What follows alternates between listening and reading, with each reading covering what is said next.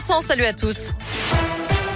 À la une, les contrôleurs des TCL bientôt équipés de caméras individuelles, une mesure de dissuasion annoncée par le Citral pour renforcer la sécurité des agents. Cette expérimentation va durer trois ans. La sécurité est toujours en débat dans les transports en commun lyonnais. Une vidéo partagée sur les réseaux sociaux montre d'ailleurs une violente agression dans un tram lyonnais.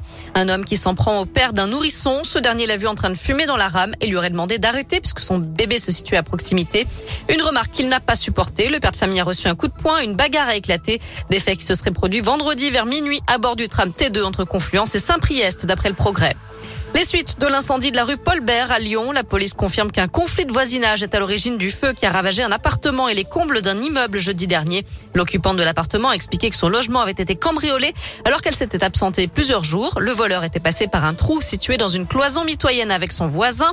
Lorsqu'elle a contacté le fameux voisin, il l'a menacé avec un couteau et lorsqu'elle a appelé la police, l'individu a aspergé la porte de l'appartement avec un produit et a mis le feu au logement.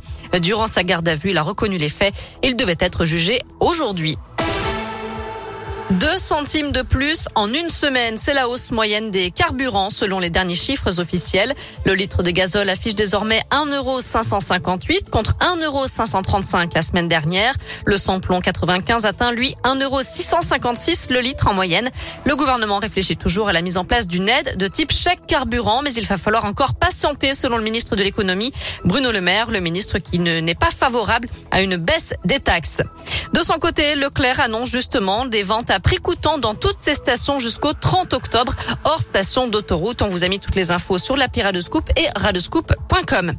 Enfin, le concours Miss France devant la justice. L'association Oser le féminisme juge les critères de recrutement des Miss discriminatoires et dénonce un concours sexiste, je cite, qui viole le droit du travail. Trois femmes qui affirment avoir dû renoncer au concours parce qu'elles ne correspondaient pas aux critères ont saisi les prud'hommes.